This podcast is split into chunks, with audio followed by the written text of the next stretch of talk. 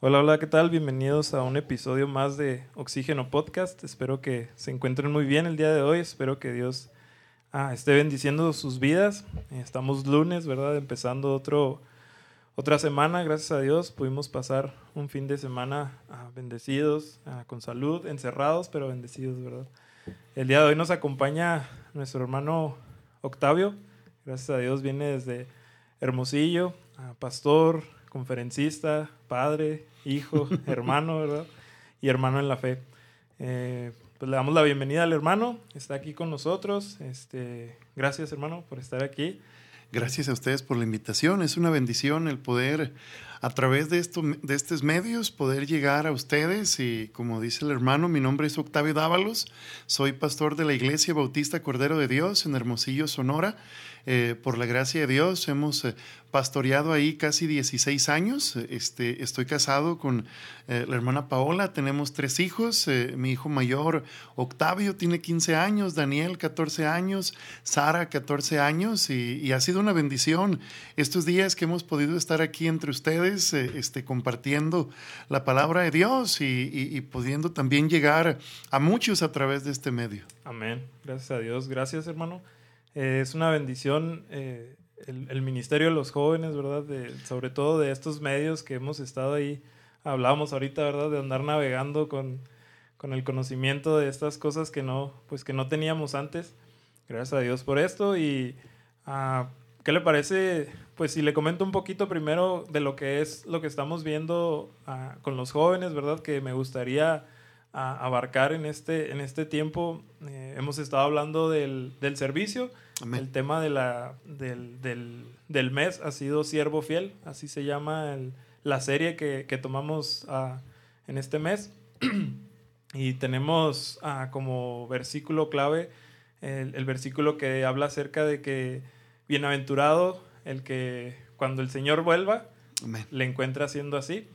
Y pues eh, hablábamos ahorita el hermano y yo eh, sobre su, pues sus experiencias ¿no? que, él ha, que él ha vivido en el ministerio, eh, de todo lo que le, le, ha pasado, las bendiciones este, y otras cosas difíciles que nos gustaría que, pues que los, demás, los demás escuchen, ¿verdad? Que puedan ver que ah, el servir a Dios, decía ahorita el hermano, que, que el Señor paga bien, ¿verdad? Que no, no, no, no, no toma el trabajo hacia Él, en vano, ¿verdad? Él siempre, siempre recuerda el trabajo que tenemos para él. ¿Qué le parece, hermano, si nos platica un poco de, de lo que ha sido su ministerio, este, cómo llegó al ministerio, qué, pues sí, ¿verdad? Prácticamente, ¿qué fue lo que le hizo llegar al, al ministerio? Muy bien, pues eh, este, les puedo decir, ha sido, ha sido una bendición el, el servir a Dios. Eh, si Dios lo permite, en el mes de septiembre estaré cumpliendo, cumpliendo 40 años de edad. Eh, yo conocí a Cristo cuando tenía 15 años. Este, y obviamente eh, cada, cada uno de nosotros, eh, este, conforme vamos creciendo y teniendo uso de razón, nos vamos formando nuestros sueños, nuestros anhelos en cuanto a lo que quisiéramos hacer con nuestra vida. Cada quien nos vamos trazando diferentes metas. yo no nací en un hogar cristiano, nací en un hogar eh, católico, este, y, pues mi, mi, sueño, mi sueño desde muy temprana edad era ser beisbolista. Eh, este, mi sueño era un día jugar béisbol profesional. Este, y pues tuve, tuve la, la, buena experiencia, puedo decirlo así, de, de, haber jugado béisbol por dos años, eh, este, cuando tenía 17 años, de los 17 a los 19 años. Eh, este, pero antes, antes de jugar béisbol, eh, este, Dios eh, me llamó a servirle. Eh, recibí a Cristo a los 15 años. antes de llegar a los 16 años, en, una, en un campamento de jóvenes, este, Dios tocó mi corazón para rendir mi vida a Él. Dios me dejó saber a través de eh, este, la comunión que tenía con Él, a través de escuchar eh, las enseñanzas, predicaciones de la palabra de Dios en mi iglesia, eh, que hay, un, hay una razón mayor por la que estamos aquí. Cada quien busca cumplir sus sueños, pero no hay cosa mejor que podamos hacer que hacer la voluntad de Dios. cada quien tiene sus propósitos, pero Dios tiene sus propósitos para nosotros. y, lo más sabio y prudente que una persona puede hacer es someter su voluntad a la voluntad de Dios y buscar cumplir los propósitos que Dios tiene para nosotros. Este, y yo pude entender a través de mi caminar con Él que lo que Él quería para mí es que yo le sirviera. Este, desde mi juventud, este, eh, yo sabía que Dios quería que le rindiera mi vida, que entregara mi vida para Él. Eh, me tocó vivir pues la, experiencia de cumplir temporalmente mi sueño de jugar béisbol profesional fue una, una dulce experiencia, lo, lo disfruté mucho, pero yo sabía en el fondo de mi corazón que lo que Dios quería que yo hiciera e, e, era servirle a Él.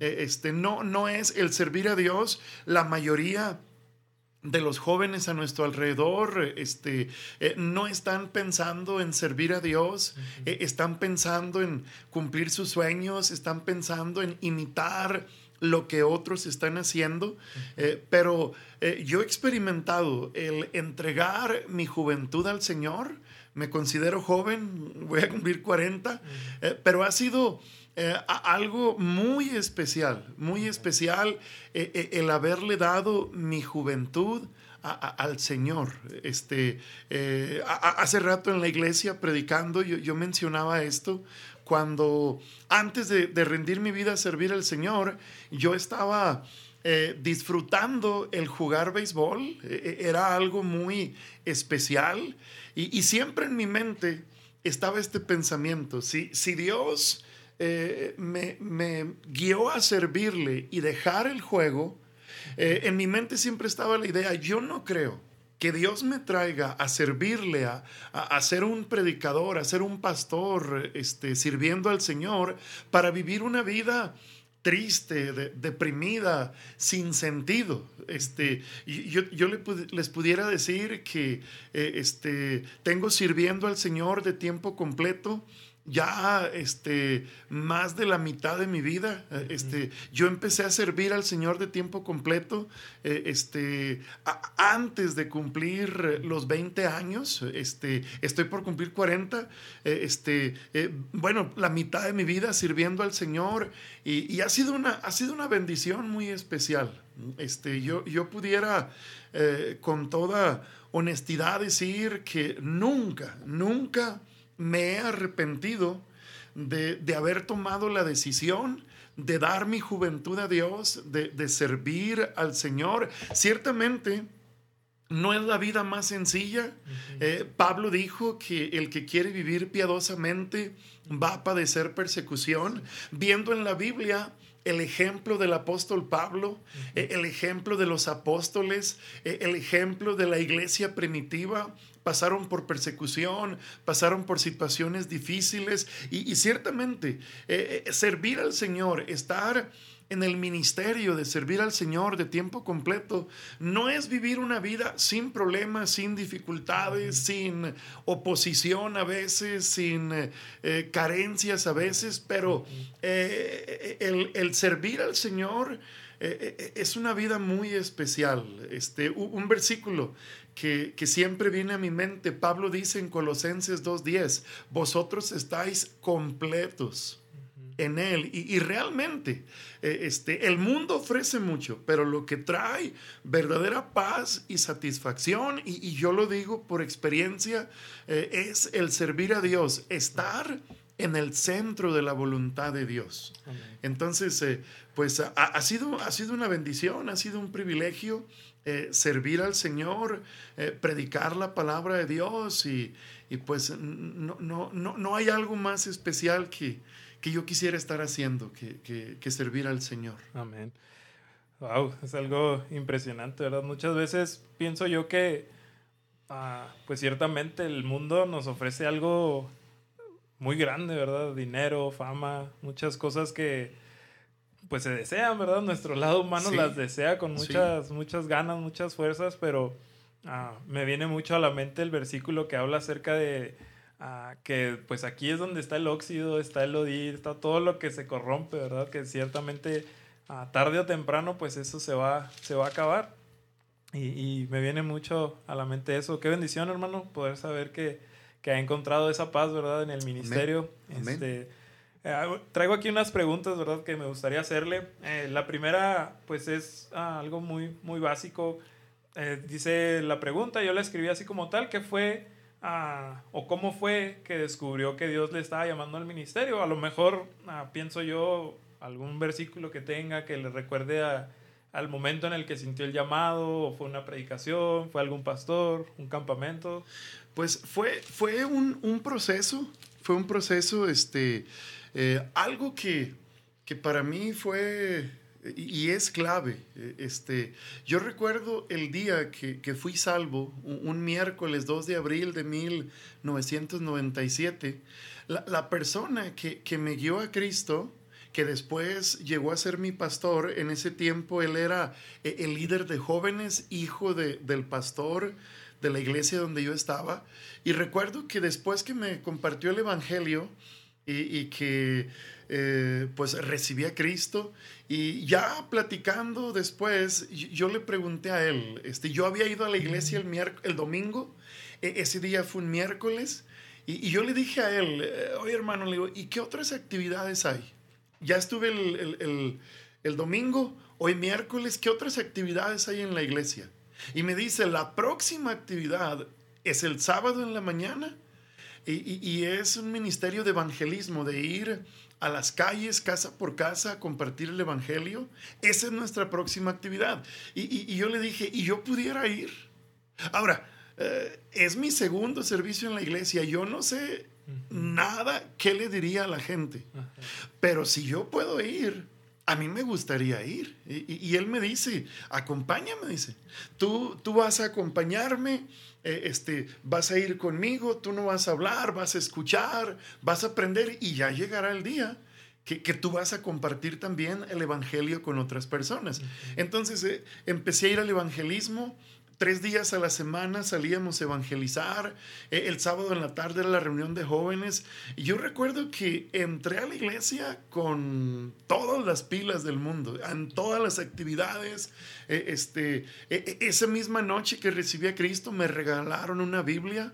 Recuerdo que eh, este, llegué a casa, llegué a casa y, este, y yo vi las páginas de la Biblia.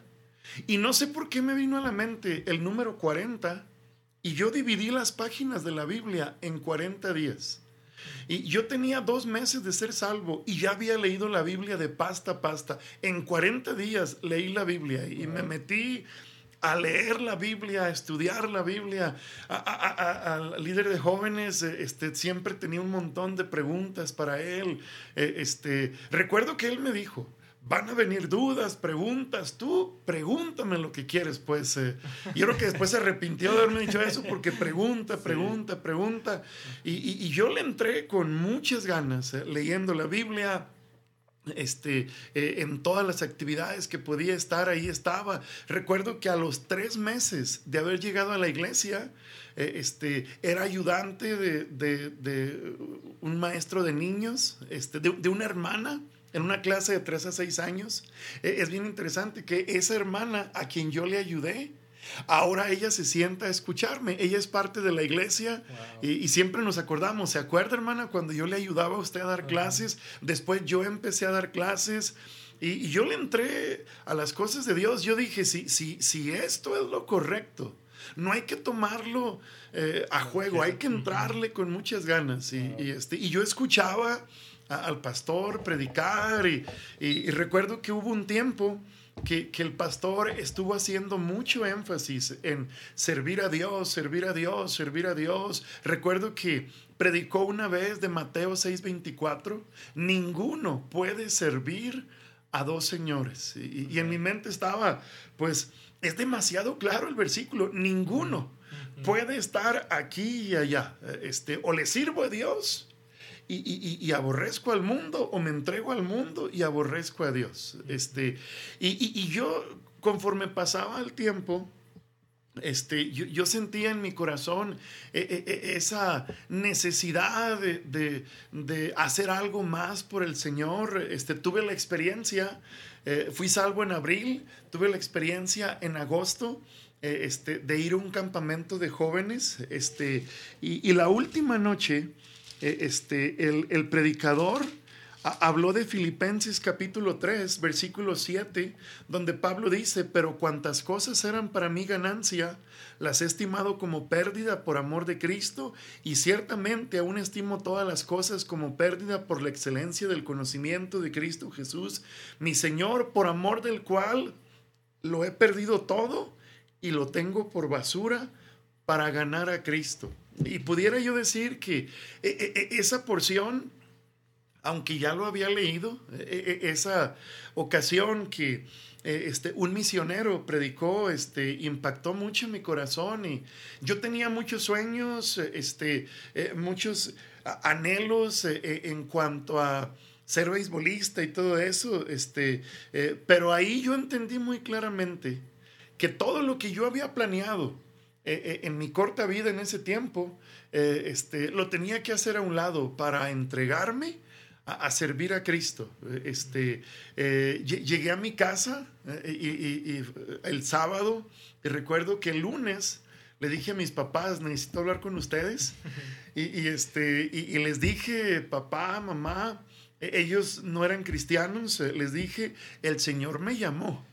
Y recuerdo que mi papá me dice, ¿cómo? ¿Por teléfono? Este, eh, ¿Te mandó un mensaje o cómo? Obviamente, él estaba bromeando, eh, eh, no entendía, pero les dije en el campamento, en las predicaciones, en la enseñanza, las últimas semanas, Dios a través de su palabra ha estado obrando. Y, y yo quiero irme a un colegio bíblico para prepararme para ser predicador. Yo no sé si voy a ser pastor, misionero, no sé qué quiere Dios ahorita conmigo, pero sé que debo servirlo. Y, este, y, eso desencadenó una serie de situaciones. Mis papás me dijeron, estos aleluyas te lavaron el cerebro, eh, están locos, este, y me prohibieron a partir de ahí, me prohibieron ir a la iglesia, este, eh, por año y medio, dos años casi, estuve yendo a la iglesia a escondidas, este, mi mamá eh, me descubrió muy pronto y, ella, me, ella me tapaba de mi papá, eh, pero con la condición de que siguiera jugando béisbol. Los domingos en la mañana no iba a la iglesia, participaba en todas las actividades, menos los domingos en la mañana, eh, que iba y jugaba béisbol. Este, pero desde ahí este, yo, sabía, yo sabía que, que si yo estaba en este mundo, es porque Dios quería que le sirviera. Eh, este, hay un pasaje que también llamó mucho mi atención. Eh, este, esto lo predicó el pastor de jóvenes en una reunión. Primera de Juan 2.15 dice, no améis al mundo ni las cosas que están en el mundo. Y me impresionó mucho que la Biblia dice, el mundo pasa y sus deseos. Pero el que hace la voluntad de Dios permanece para siempre. Y algo que estaba en mi mente y siempre ha estado en mi mente, nuestra vida es corta relativamente. Eh, eh, comparado a lo que viene, 100 eh, años que viviéramos son un suspiro en comparación a la eternidad. entonces, mi pensamiento fue, yo no sé cuánto tiempo voy a vivir, este, yo quisiera vivir una larga vida, no sé cuánto tiempo voy a vivir, pero la vida es corta para desperdiciarla viviendo para lo que perece. El mundo pasa y sus deseos. Como lo mencionaba ahorita, Cristo dijo en Mateo 6, eh, eh, este, no hagáis tesoros en la tierra donde la polilla y el orín corrompen, donde ladrones minan y hurtan, sino haceos tesoros en el cielo donde ni la polilla ni el orín corrompen, donde ladrones no minan ni hurtan. Entonces, el mundo no lo entiende aún a veces ni, ni, ni cristianos eh, este, lo, lo, escuchan, pero no lo entienden, en el sentido de que eh, lo más sabio y prudente que podemos hacer todos los cristianos, no solamente un pastor o, un obrero de la iglesia, todo cristiano, debiéramos vivir nuestra vida para lo eterno. Eh, este, lo, lo temporal del mundo, como la palabra misma lo dice, es temporal. Así como podemos ir a la tienda y comprar un litro de leche y tiene ahí una fecha de caducidad, todo lo que el mundo ofrece se caduca. Podemos comprar un celular nuevo, el más moderno, y, al poco tiempo ya sale otro. Y el otro, y el otro, y el otro. Y, y, el entusiasmo que uno puede tener por un aparato o algo, después pasa y queremos otro y otro. Así es el mundo. Lo que el mundo ofrece es pasajero, pero el que hace la voluntad de Dios permanece para siempre. Y, el andar con Dios, el andar con Dios, eh, el caminar con Él, eh, eh, Él suple nuestra necesidad. Somos, Cristo dijo, estamos en el mundo, pero no somos del mundo.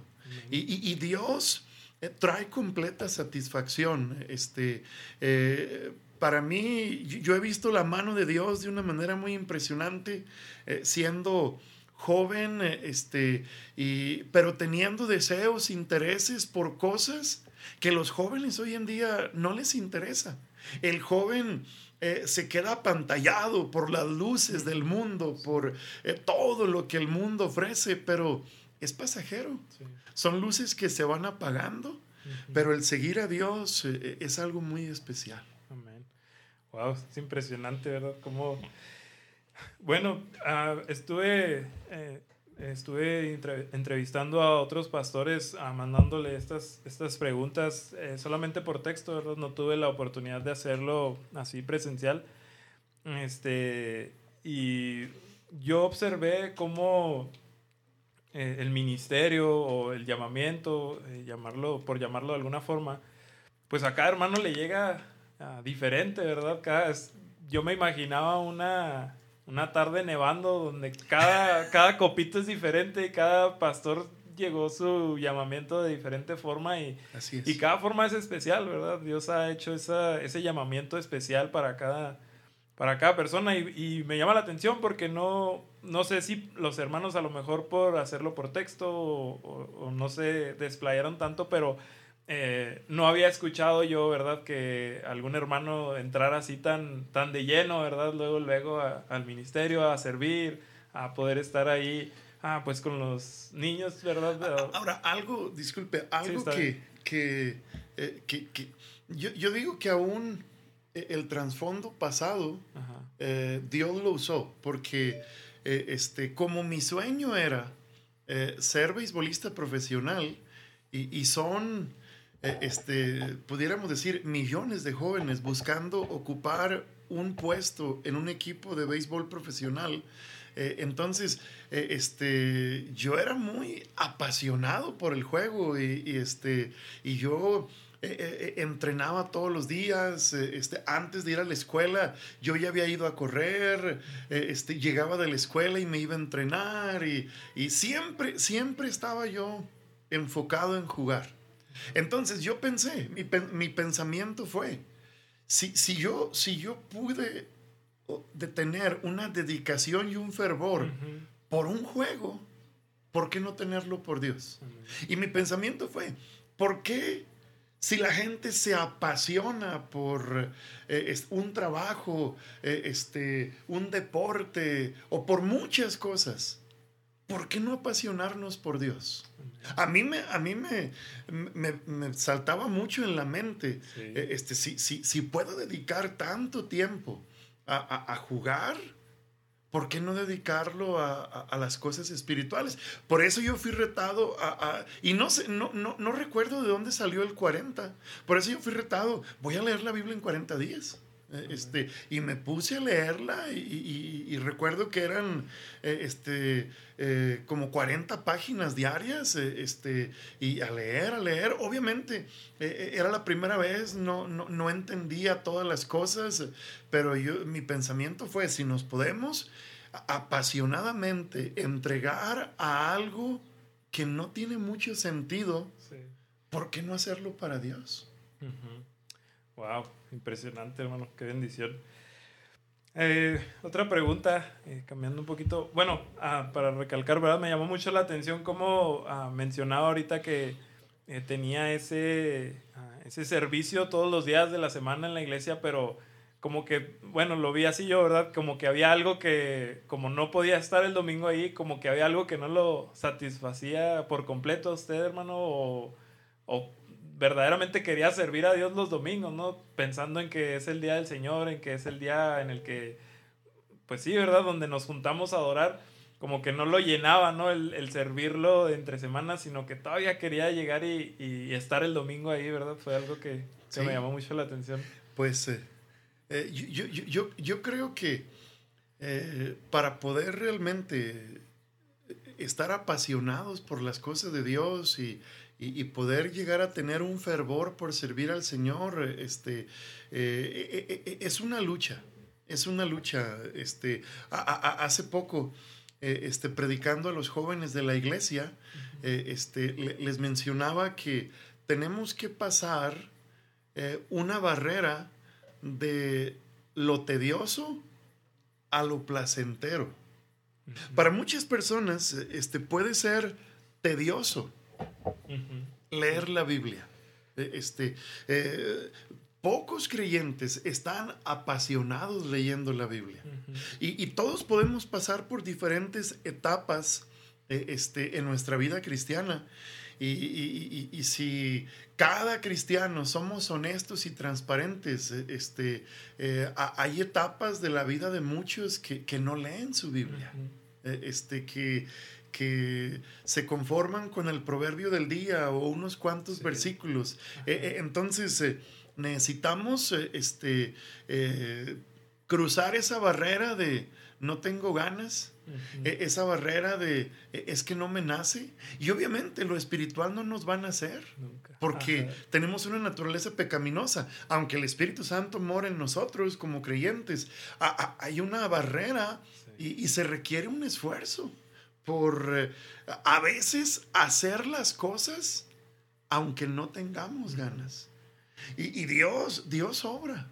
Dios obra y, Dios nos da un deseo. Dice Pablo en Filipenses que Él produce el querer como el hacer por su buena voluntad. Entonces, eh, pues eh, es parte de la lucha cristiana. Sí.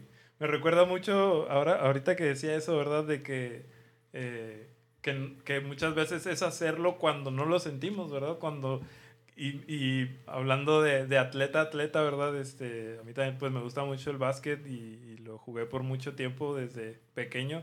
Eh, como muchos atletas famosos han dicho que, que, el talento no es lo que hace a un jugador bueno, sino el trabajo duro. Cuando sientes que no tienes ganas de jugar, de entrenar, de hacer aquello, esto que es cuando más debes de hacerlo, ¿verdad? Y Así es. llegar a ser, por decirlo de alguna forma, un, un atleta cristiano, ¿no? De que la Biblia. Y, y, algo que también quería mencionar era que eh, pienso yo que lo tedioso, a lo mejor que podemos ver como humanos, como, como pues terrícolas, ¿verdad? Este, que pues la Biblia nos está diciendo eh, cosas que no están en nuestra naturaleza, ¿verdad? Por eso es que se llega a tornar tediosa y decir, ay, ¿esto por qué? Pues si... Eh, se siente tan bien o este, pues siento yo esto, me hace sentir bien, ¿por qué no hacerlo, verdad? Y, por eso pienso yo que... Ah, ahora, el detalle, el detalle es que la Biblia nos deja ver, eh, fuimos eh, llamados o predestinados para ser como Cristo. la, la meta de Dios es que seamos como Cristo. Entonces, Dios salva a una persona, y después la persona pasa por un proceso de santificación.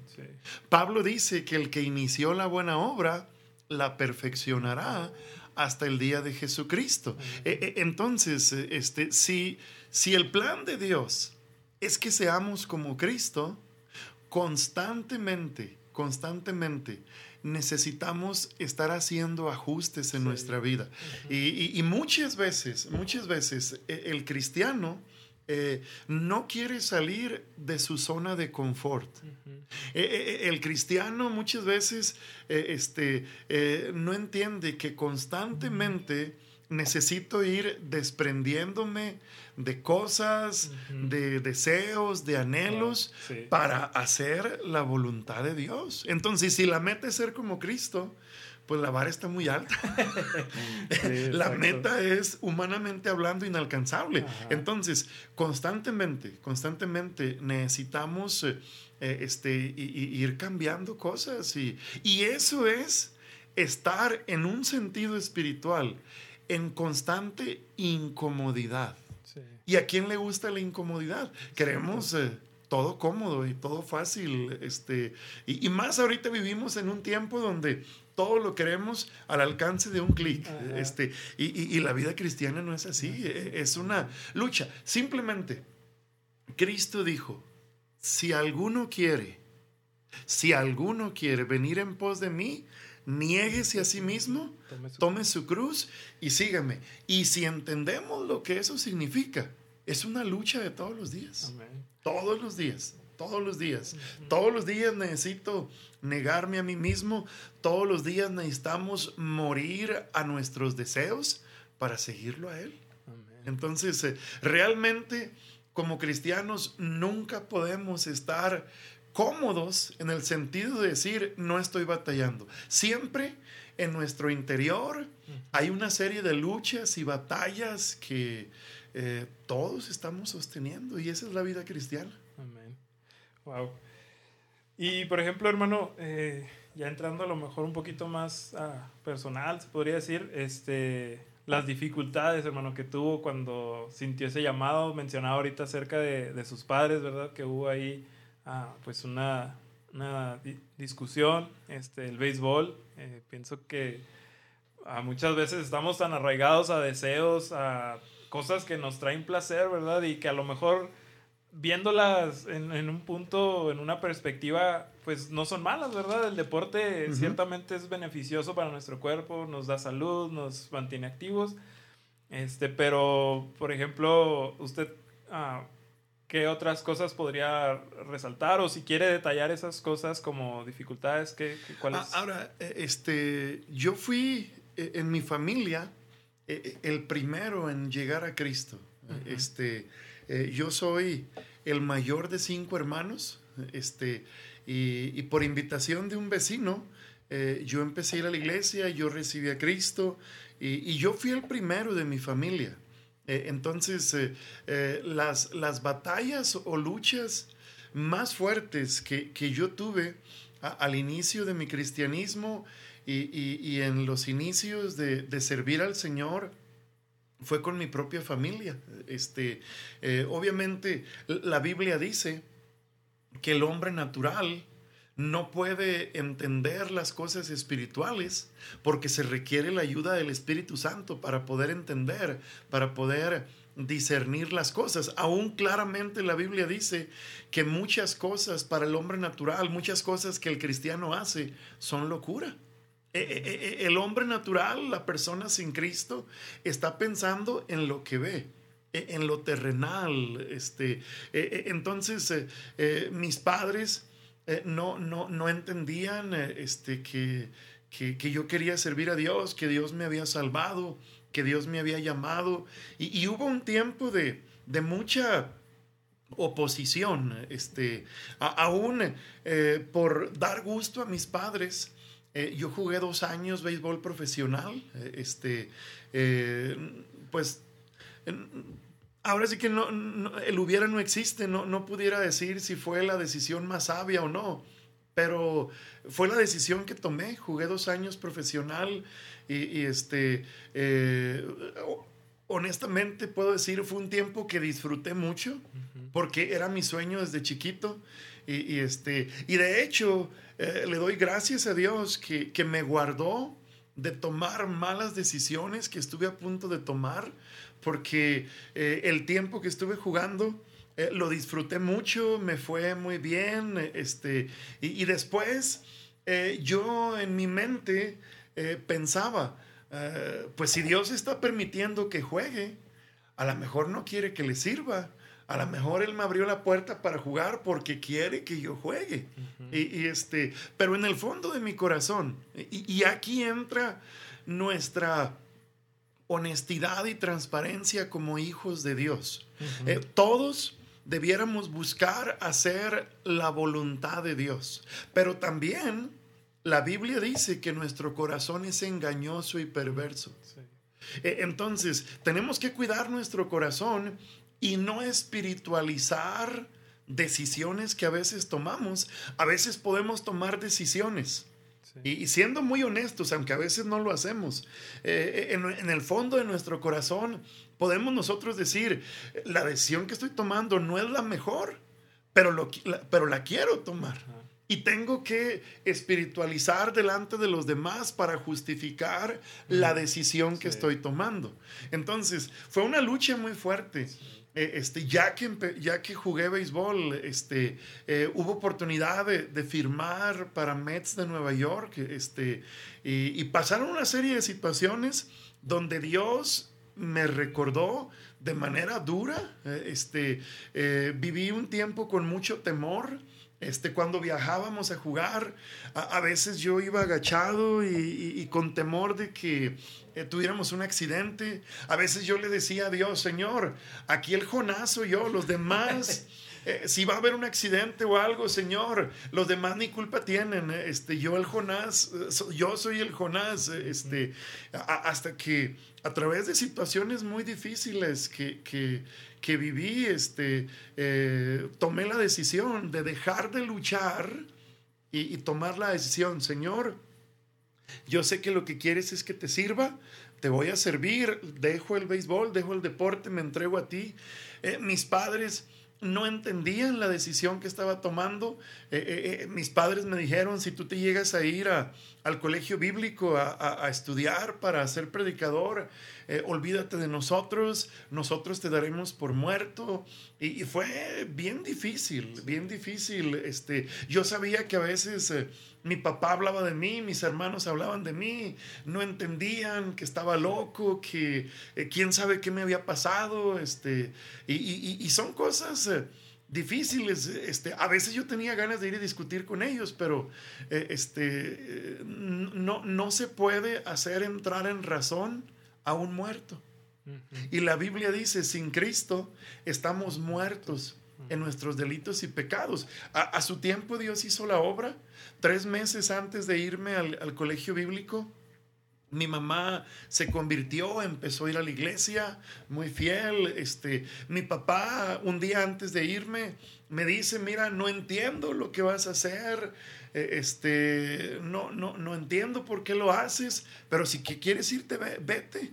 Y cuando regreses, aquí está tu casa, no te voy a cerrar la puerta. Y, este, y pasaron eh, varios años. Este, tengo 24 años de creyente y, hace apenas tres años que mi papá se convirtió.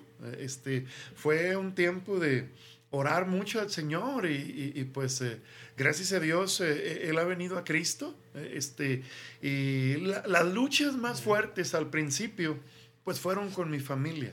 Con mi familia y, este, y con el juego, pero gracias a Dios que el Señor me guardó de, de una mala decisión y, y aquí estamos sirviendo al Señor. Wow. Mencionaba ahorita, ¿verdad? Se me hizo bien impactante cómo que pasaba un cheque, ¿verdad? Por sus manos con tanto dinero, que yo creo que es uno de los deseos ahorita, ¿no? Más, más uh, ferviente que hay en la gente, ¿no? El dinero. Uh, estaba viendo pues todo lo, no sé mucho de esto, ¿verdad? Pero estaba viendo lo de la bolsa y todo esto que pues con esta situación ha han caído precios, han subido, han bajado y hay un desastre ¿no? con el dinero y ver pasar dinero y, y, a lo mejor uno pensaría, pues fue mala decisión dejar ese cheque y seguir en el ministerio, ¿verdad? Pero pienso que es un, una inversión a largo plazo, ¿no? Amén. Eh, este, un, día, un día yo le dije a mi mamá, eh, este, eh, de, de, hecho, esa oportunidad que yo tuve de, de, de firmar un contrato este, para Mets, mis papás lo supieron este, como unos seis o siete años después. Yo, nunca se los dije, yo creo que quién sabe qué hubiera pasado. Eh, eh, este, eh, yo ya era, ya tenía mm, algún tiempo, dos, tres años de ser pastor. este, y un día yo le dije a mi mamá, yo, yo, rechacé un contrato este, para firmar con un equipo de, de grandes ligas, este, pero Hace tiempo yo firmé un contrato de por vida con Cristo. Este, eh, eh, entonces, eh, creo que aunque el mundo no lo entienda, el Señor paga mejor. Porque la Biblia dice, hacer tesoros en el cielo, donde la polilla y el orín no corrompen, donde ladrones no minan ni hurtan. Yo he escuchado de deportistas que ganaron muchísimo dinero y ahorita están en la calle. y, con vidas destrozadas, sin familia, eh, este, y, yo, yo lo entiendo, pero eh, este, ¿qué les pasó? Eh, este, y, yo he visto a personas lamentarse, lamentarse porque el mundo paga mal. Pero yo no he visto, yo nunca he escuchado a, un siervo de Dios que llegue al final de su vida y, se queje o esté amargado de haber servido al Señor. Porque no vivimos para lo que vamos a recibir ahorita. Ahora, y Dios bendice, Dios bendice eh, eh, aún en lo material, Dios es bueno, Dios eh, suple nuestras necesidades. No, no, no le puedo decir que, que, vivo en abundancia, pero Dios nos ha dado lo que necesitamos, Dios ha provisto lo necesario para mi familia, para mí, este, pero la Biblia dice que nuestro servicio para el Señor no es en vano. Y, tenemos una esperanza para el día de mañana. Amén. Wow. Impresionante, hermano. Este, vamos a hacer unas preguntas más. Este, acá entre nos, hermano. ¿Qué es lo que más le gusta del ministerio? Híjole, pues eh, yo, yo disfruto muchísimo predicar. Predicar. Predicar, predicar. Este, me apasiona predicar. Eh, este, eh, compartir el evangelio. este, la Biblia menciona que, hay gozo en el cielo cuando una persona viene a los pies de Cristo y este y compartir la palabra de Dios eh, este, eh, eh, en estos últimos meses con lo de la pandemia este, he tenido muchas oportunidades de, predicar este, en la iglesia donde Dios me da el privilegio de ser pastor eh, con lo de la pandemia, este, eh, pensando que cómo íbamos a hacerle, eh, y, sabiendo que los hermanos están en casa, echando mano de la tecnología, este, yo empecé a tener actividad todos los días. Todos los días este, estaba en las últimas semanas predicando a veces 13, 14 veces a la semana, este, compartiendo con los hermanos. y una de las cosas que disfruto mucho es eh, compartir la palabra de Dios, predicar la palabra de Dios, eh, enseñar la palabra de Dios, eh, compartir el Evangelio. Este, es una de las cosas que, que, yo disfruto mucho. Amén. Wow. Me viene a la mente el versículo que dice que, que el mismo Señor, ¿verdad? Edificó a unos, a, constituyó a unos apóstoles, maestros, pastores, con el fin de edificar, ¿verdad? Y pienso yo pienso y viendo los testimonios de otros hermanos pastores también, este, que una de las cosas que también disfrutan mucho, no sé si sea su caso, que cuando ven a los hermanos eh, creyendo, o no creyendo, sino haciendo, ¿verdad? Lo que está enseñando, que a lo mejor en este caso, ¿verdad? Hablando del servicio y que al domingo siguiente vea a dos, tres jóvenes ah, sirviendo, ¿verdad? Pienso yo que es un algo muy gratificante. Pues eh, eh, es, es, de las eh, grandes satisfacciones y recompensas en el ministerio, este, eh, el, ver cómo Dios está usando su palabra que es viva y eficaz y, ver cómo Dios está eh, transformando la vida de personas y, yo entiendo, es, es Dios, es Dios el que, el que hace la obra en nosotros no hay mm, ni la gracia ni la capacidad para transformar nuestra propia vida. E, es Dios el que lo hace. Eh, este, y, el saber que podemos tener una mínima parte eh, en compartir y, ser eh, humanamente hablando instrumento para que Dios toque la vida de otros, pues muchos lo pueden ver como poca cosa, pero es, una, es una bendición muy especial. Sí, amén. Muy grande, ¿verdad? Y por el otro lado, hermano, ¿qué es lo que menos le gusta del ministerio? Ay, caramba. Este. Eh, Buena pregunta, no lo había pensado. este. Pues, eh, eh, a lo menos le pudiera decir, en estos últimos meses, eh, este, el ministerio es la gente.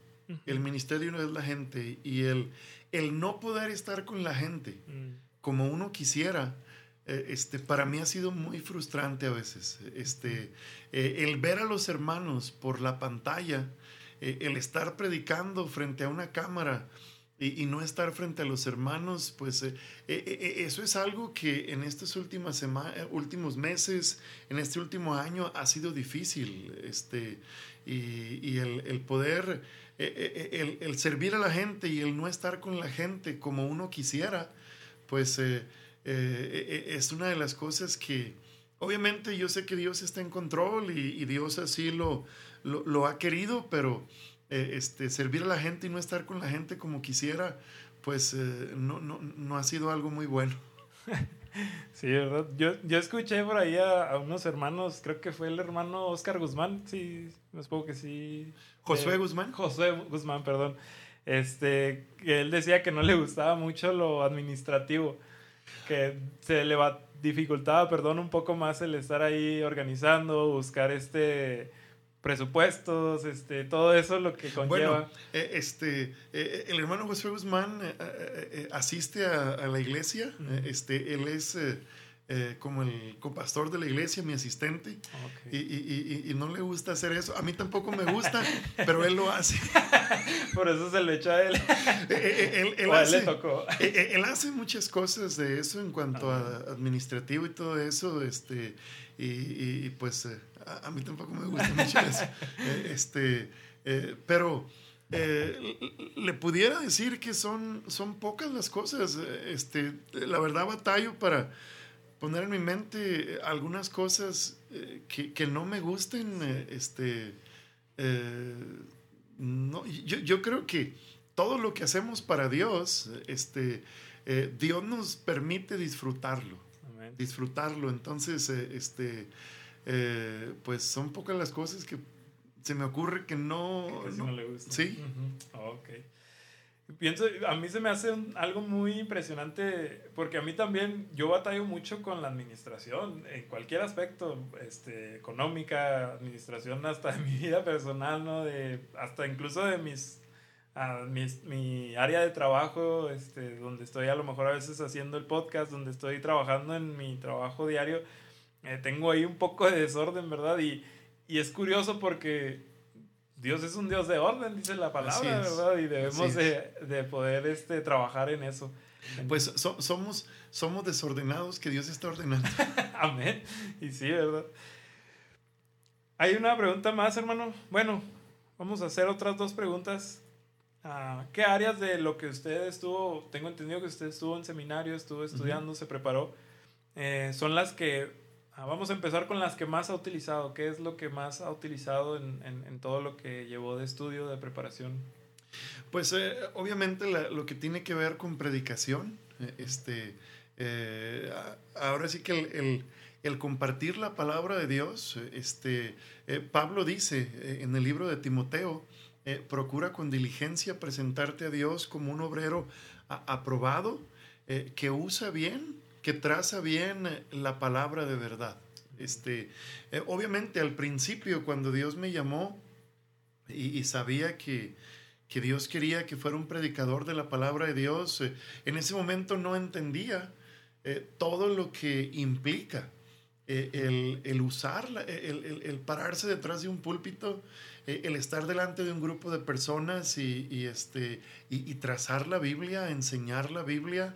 Eh, este, aún eh, el pasar tiempo este, aconsejando a, personas, eh, jóvenes, matrimonios, este, hermanos, el, el, pasar tiempo con ellos y buscar ayudarles, pues tiene que ver con usar la palabra de Dios y, este, y, trazar la palabra de Dios en la vida de, de, las personas, eh, este, eh, algo que eh, pues fue de mucha bendición y, y, y pues obviamente aún seguimos aprendiendo este, no, no pudiera decir, aún con casi 16 años pastoreando y, y, un poco más de tiempo predicando la palabra de Dios, no, no puedo decir que ya lo aprendimos todo, seguimos aprendiendo. Este, algo muy curioso, este, eh, que conforme el tiempo pasa, eh, honestamente yo digo, cada vez me siento más inútil, más incapaz, este, me, después de algunos años de predicar, eh, me sigue dando pavor pararme detrás del púlpito y predicar. Este, eh, una vez yo le preguntaba a un pastor de, de mucha más edad, este, eh, ¿cuándo dejó de ponerse nervioso? ¿O cómo le hizo para, para ya no estar nervioso? Y se me quedó muy grabado sus palabras. Él me dice, mira, mi hijo, no te preocupes por ponerte nervioso, preocúpate cuando ya no te pongas nervioso. Preocúpate cuando hagas las cosas de manera tan natural que ya no necesites de Dios. Mm. Y, la realidad, este, conforme el tiempo pasa y más podemos estudiar y más podemos conocer y más podemos profundizar en ciertas áreas, este, Dios nos deja ver que, somos inútiles, eh, eh, que somos incapaces, que no se trata de nosotros. Yo, yo, yo, pensaba años atrás, cuando Dios me permita que pasen los años y, tenga un poco de experiencia, va a ser bien fácil y, y, y todo va a ser bien sencillo, pues todavía no llegamos a ese tiempo. Este, y, la realidad es que Dios, Dios nos hace de muchas maneras dejarnos saber que no se trata de nosotros. Eh, este, así tengamos eh, este, 40, eh, 50 años de experiencia, este, seguimos siendo inútiles, seguimos siendo incapaces y, se sigue tratando de Dios. E, e, es Él. Por eso Cristo dice, este, permanece de mí, yo en ti, separados de mí nada podéis hacer. y, y necesitamos siempre, aún yo creo, conforme pase el tiempo, más necesitamos entender que debemos ser siempre dependientes de Dios. Este, eh, e, e, es interesante ver eh, de manera muy triste, puedo decirlo, eh, este, pastores que, han caído y que han dejado el ministerio después de muchos años de, de estar en el ministerio. ¿Qué pasa?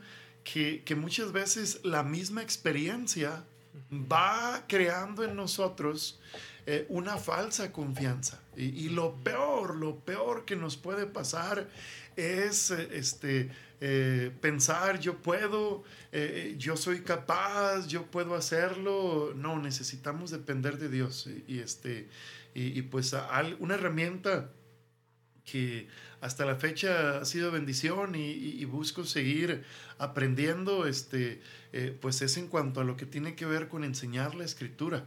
Eh, eh, ese es el trabajo principal este, del pastor. Este, muchas veces los hermanos o personas, este, hace poco llegó una familia a la iglesia y, me dice el hermano, pastor, y en qué trabaja?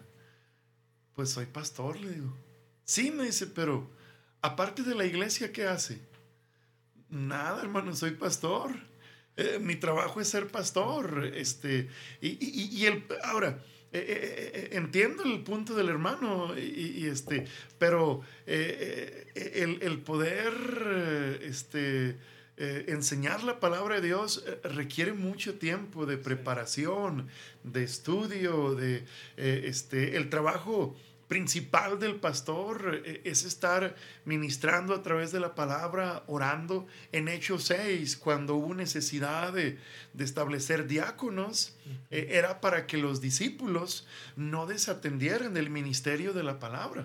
Eh, entonces, este, el ministerio de la palabra requiere siempre seguir preparándose. Sí, amén. Wow y, pienso yo también, hablando un poco de lo que decía al principio, ¿verdad? De que ah, esos nervios, ¿verdad? Que siempre hay, eh, viendo a lo mejor la palabra como un arma de dos filos. Vemos también, ¿verdad? Que la Biblia dice que es una espada de dos filos, pero porque penetra hasta lo más profundo del corazón y quebranta el tuétano y todo esto, ¿verdad?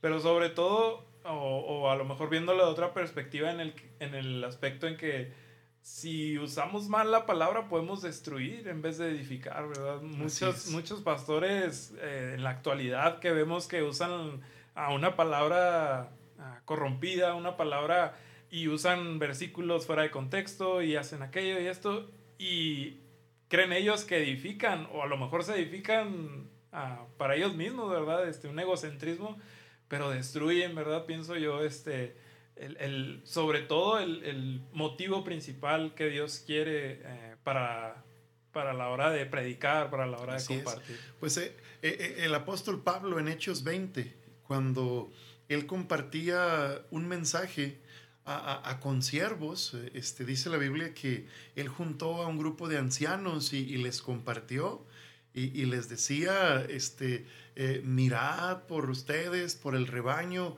porque se iban a infiltrar lobos vestidos de ovejas. E, en segunda de Corintios, Pablo habla de eh, falsos apóstoles, de obreros fraudulentos, que se disfrazan como apóstoles de Cristo. Eh, entonces, eh, este asunto de enseñar la palabra de Dios es algo muy serio, muy serio que, que demanda, pues, mucho temor de Dios y demanda mucha eh, este, dependencia de Dios. Eh, eh, es un trabajo este, que demanda el 100%. Sí, amén. Wow. Ya por último, hermano, la última pregunta. Nos, nos saltemos ahí unas, pero ya para no hacerlo más largo, sabemos que tiene que viajar en unas horas y este, pues para no quitarle mucho tiempo de su descanso. Este, ¿Alguna vez, hermano, que usted haya sentido el deseo de decir, ya, no quiero estar en el ministerio? E, este, decía, decía un amigo todos los lunes. E, este, eh, la verdad, la verdad, este, ha habido momentos difíciles, ha habido momentos difíciles. Recuerdo que, este, cuando tenía dos o tres años eh, como pastor, eh, pasaron una serie de situaciones en la iglesia donde aún mi esposa me, llegó a, decir, eh, oye, ¿estás seguro que, que, debemos seguir aquí? ¿Estás seguro que Dios quiere que, sigamos aquí en la iglesia? este, y fueron tiempos difíciles y honestamente lo digo, eh, los tiempos fueron muy difíciles por errores que yo cometí. Eh, este, eh, obviamente no, no nada pecaminoso, nada que me descalificara de estar en el ministerio, pero Dios estaba tratando conmigo y Dios estaba este, obrando mucho en, en, mí para cambiar cosas y, y, tomé malas decisiones, a veces mi actitud no fue la más apropiada, este, y, Dios trató muy fuerte conmigo, pero eh, este, recuerdo que eh, leyendo Jeremías y, este, y pensando, no en renunciar al ministerio, pero a lo mejor renunciar a la iglesia, en Jeremías 15, 19, eh, estaba leyendo mi Biblia y, y dice la Biblia, Dios le dice a Jeremías, si te convirtieres, si te convirtieres, yo te restauraré. Ahora, la palabra convertir muchas veces la utilizamos en el contexto de un pecador convirtiéndose a Cristo. Ahora, pero esa palabra la escuchó un profeta. Mm. Y Dios le dice al profeta, si te convirtieres. y, Dios me enseñó y Dios me habló que realmente el problema no eran los hermanos, el problema no era la iglesia. El problema era yo. y, Dios, Dios me dejó ver que eh, si yo era el problema, yo tenía que cambiar mi actitud. Y qué interesante, yo cambié mi actitud y los hermanos cambiaron su actitud. Eh, este, ahora, eh, pasó por mi mente el renunciar a la iglesia, no dejar el ministerio algo que yo aprendí muy pronto en el ministerio. Eh, un, eh, este, pastor eh, grande de, edad y, con experiencia eh, yo recuerdo que una vez hablando conmigo, eh, este, estaba muy pronto a, tomar la iglesia y, él me dijo, este, si algo te va a sostener de seguir en el ministerio, es estar seguro que Dios te ha llamado. Si Dios te ha llamado, si Dios te ha llamado, este, eh, nunca tienes por qué abandonar el ministerio. y, la verdad, eh, este, puedo, decir con toda honestidad, eh, este, nunca he pensado en dejar el ministerio. Nunca ha pasado por mi mente el, aventar la toalla. Han venido momentos difíciles este, en los últimos años. este, Dios permitió que mi esposa enfermara. este, ha pasado por crisis en su salud muy fuerte, cosas muy fuertes, eh, este, y, la verdad, eh, ha, habido momentos difíciles, eh, este, pero nunca, nunca ha pasado por mi mente el dejar el ministerio. Este, Dios me salvó, Dios me llamó, y, este, y mi llamado termina cuando Él venga o me llame a su presencia. Eh, entonces, eh, siempre, siempre he tenido el pensamiento y la convicción, como dice el salmista, eh, en su presencia hay plenitud de gozo. Hoy en la iglesia este, predicaba sobre algo de lo que Pablo da testimonio y, Pablo dice en Filipenses 4:11, he aprendido a contentarme cualquiera que sea mi situación. Entonces, eh, algo que, Dios me ha enseñado y algo que yo siempre he buscado eh, es por la gracia de Dios eh, tener contentamiento en lo que estamos haciendo. no es sencillo muchas veces, pero he entendido que el contentamiento viene de Dios. Este, el contentamiento no viene de las circunstancias, si nuestro contentamiento viniera de las circunstancias, muchos ya nos hubiéramos colgado. A veces las circunstancias son difíciles. E, este, el contentamiento no viene de las cosas materiales. El contentamiento no viene de gozar buena salud. El contentamiento no viene eh, eh, este, eh, de la gente. Este, ahora es un gozo servir a la gente, este, pero también la gente es problemática, la gente es problema. Este, somos humanos. somos humanos. Entonces, el contentamiento viene de Dios. Este, uno de mis versículos que pudiera decir que han sido como lemas en mi vida eh, este, el apóstol Pablo dice en Hechos 20, 23, dice Pablo que el Espíritu Santo le daba testimonio que le venían prisiones y tribulaciones. Y él dice en el versículo 20, él nos muestra la postura que él tenía y Pablo dice, pero de ninguna cosa hago caso, ni estimo preciosa mi vida para mí mismo, con tal que acabe mi carrera con gozo. Y el ministerio que recibí del Señor Jesús para dar testimonio de la gracia de Dios, del Evangelio de la gracia de Dios. Entonces, siempre ha estado en mi mente las palabras de Pablo con tal que acabe mi carrera con gozo. Este, a, veces ha habido lágrimas en el ministerio, a veces ha, habido momentos tristes, a veces ha habido momentos, eh, sí, de quebranto. Pero siempre ha estado en mi mente las palabras de Pablo, con tal que acabe mi carrera con gozo. Y, Pablo dice en su última carta en Timoteo, eh, este, ya estoy para ser sacrificado, el tiempo de mi partida está cerca, he peleado la buena batalla, he acabado la carrera, he guardado la fe. Pablo en Hechos dice, con tal que acabe mi carrera, como mirando hacia adelante. Y llegando al final, Pablo dice, he acabado mi carrera. Entonces, eh, eh, humanamente hablando, Pablo era un mortal común y corriente como nosotros. Pero él dice, su gracia no ha sido en vano. E, entonces, si Dios ayudó a Pablo a terminar la carrera con gozo, pues nos puede ayudar a cada uno de nosotros A, a, seguir adelante hasta eh, el último día de nuestra vida. Amén. Y, me, me, viene mucho a la mente, a lo mejor algunos jóvenes de la iglesia ah, han escuchado mucho este, ah, este ejemplo que me gusta dar y no sé, ¿verdad? Este, eh, es algo que he meditado por mucho tiempo en, en, cómo a veces esas situaciones, ¿verdad? Este, las podemos, ah, yo la ejemplifico como una silla.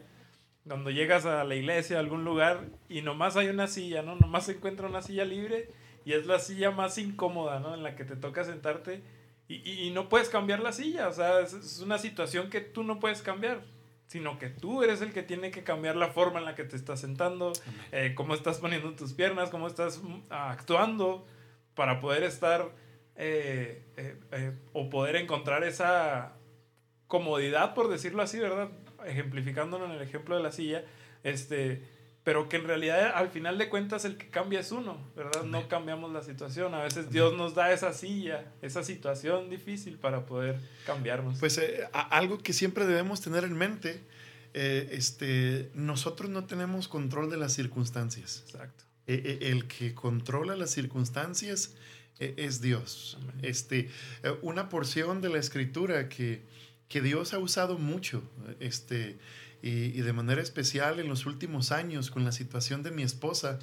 Eh, este, eh, Pablo, Pablo dice en 2 de Corintios 12, eh, he rogado al Señor tres veces, he rogado al Señor que quite este aguijón de mí.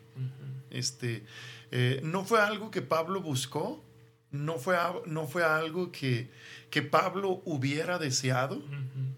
Es algo de lo que Pablo no tenía control pero Dios sí. y, la respuesta que Dios le da a Pablo nos deja ver que muchas veces clamamos a Dios y Dios no responde como quisiéramos, pero su respuesta siempre es la mejor. A, manera de testimonio y, este, y con mucho cuidado digo esto. Eh, este, yo tomé en una ocasión el reto de eh, acercarme al Señor y, tener un ayuno de 40 días. Yo, yo ayuné 40 días este, eh, buscando al Señor y clamando al Señor principalmente por eh, la salud de mi esposa, que Dios sanara a mi esposa. Y, lo que Dios respondió y, lo que Dios trajo a mi corazón es esto. Mi respuesta es mejor que la que tú quieres. Este, yo, yo sigo creyendo que Dios puede sanarla, pero sigo creyendo también que su respuesta es mejor.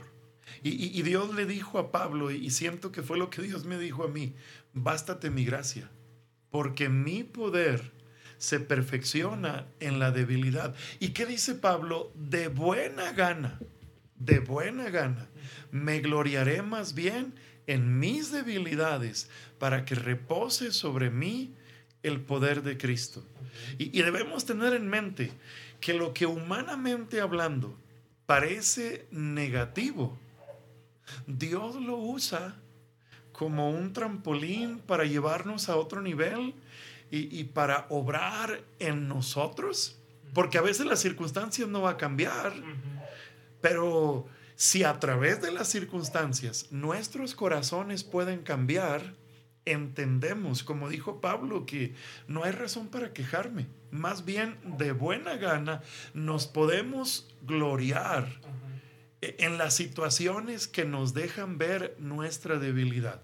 Porque nos sentimos este, los fuertes, nos sentimos, digo yo de broma en la iglesia, nos sentimos la última hamburguesa en la pachanga. Este, nos sentimos que el mundo sin nosotros no sería mundo, pero la realidad es diferente, somos muy débiles y, Dios nos tiene que recordar de muchas maneras nuestra debilidad. ¿Para qué? Para que el poder de Dios pueda venir sobre nosotros y, este, y que sea Él a través de nosotros. Sí, de hecho hablábamos en, precisamente en una de las primeras transmisiones que tuvimos en, en los jóvenes eh, de, la iglesia, eh, como una pandemia, un virus que ni alcanzamos a ver, ¿verdad? Vino a destruirnos, a hacernos pedacitos, ¿verdad? Nos hace ver cómo no somos más que pura materia prima, ¿no? Más que puro, Exacto. Somos, como decía ahorita, ¿verdad? Que también somos inservibles sin Cristo, pues no, no somos nada. Amén. Pues hermano, muchas gracias por estar aquí con nosotros en este episodio. Este, espero que haya sido bendición para los demás, espero que haya sido bendición para usted. Sí, mucha bendición y, pues eh, eh, vale la pena servir al Señor. Amén. Vale la pena servir al Señor. Este, eh, cada persona que pueda escuchar este episodio Eh, este, si, si ya tienen a Cristo, eh, lo mejor que podemos hacer, si, como lo decía en la plática, si podemos ser apasionados por las cosas que el mundo ofrece, ¿por qué no ser apasionados por Cristo? ¿Por qué no entregarnos al 100% a Cristo? Y, y, si alguien escucha que, que no conoce a Cristo como Salvador personal, que no sabe dónde va a estar el día de su muerte, eh, este, eh, el día que yo fui salvo, e, el pastor, un pastor americano predicó y mi pastor hizo la traducción. Eh, hubo una pregunta que a mí me impactó mucho. E, el pastor predicó de Hechos 16, 30 y 31. Señores, dijo el carcelero, ¿qué debo de hacer para ser salvo? Esa pregunta yo me la había hecho muchísimas veces. Este, eh, Dios fue trabajando y preparando todo. ¿Qué debo de hacer para ser salvo? Y qué sencillo, pero al mismo tiempo qué profundidad en la respuesta. Cree en el Señor Jesucristo y serás salvo. Yo, yo, me, yo decía, tan sencillo así, tan fácil. Y, y es que la realidad, si vamos a la Biblia, Dios ha puesto todo tan fácil, pero somos tan necios que queremos la ruta difícil. Era muy sencillo para Adán y Eva no comer del fruto prohibido. Comieron. Es muy sencillo para nosotros, eh, humanamente hablando, el decir creer en Cristo, pero eh, la salvación no es algo sencillo, porque a Cristo le costó su propia vida su propia vida para darnos salvación. Entonces, si alguien está escuchando que aún no sabe dónde pasaría la eternidad, la Biblia dice, cree en el Señor Jesucristo y será salvo. El versículo más famoso de la Biblia, de tal manera amó Dios al mundo que dio a su Hijo unigénito, unigénito para que todo aquel que en Él cree no se pierda, mas tenga vida eterna. Una palabra clave en la Biblia creer, creer. Mucha gente dice, yo creo, pero al ser confrontados con la pregunta, pero si muriera hoy, ¿dónde va a pasar la eternidad? Y muchos dicen, Dios dirá, sí, Dios ya dijo que somos pecadores y merecemos ir al infierno, pero Cristo murió por nosotros. Y la Biblia dice, cree en el Señor Jesucristo y será salvo. Ha sido una bendición compartir con ustedes. Que Dios les bendiga mucho. La bendición ha sido de nosotros, hermano. Que tenga un excelente viaje y pues gracias por estar aquí. Y gracias a todos los que ah, estuvieron escuchando. Espero que sea de bendición a su vida. Que el Señor los bendiga. Nos vemos mañana.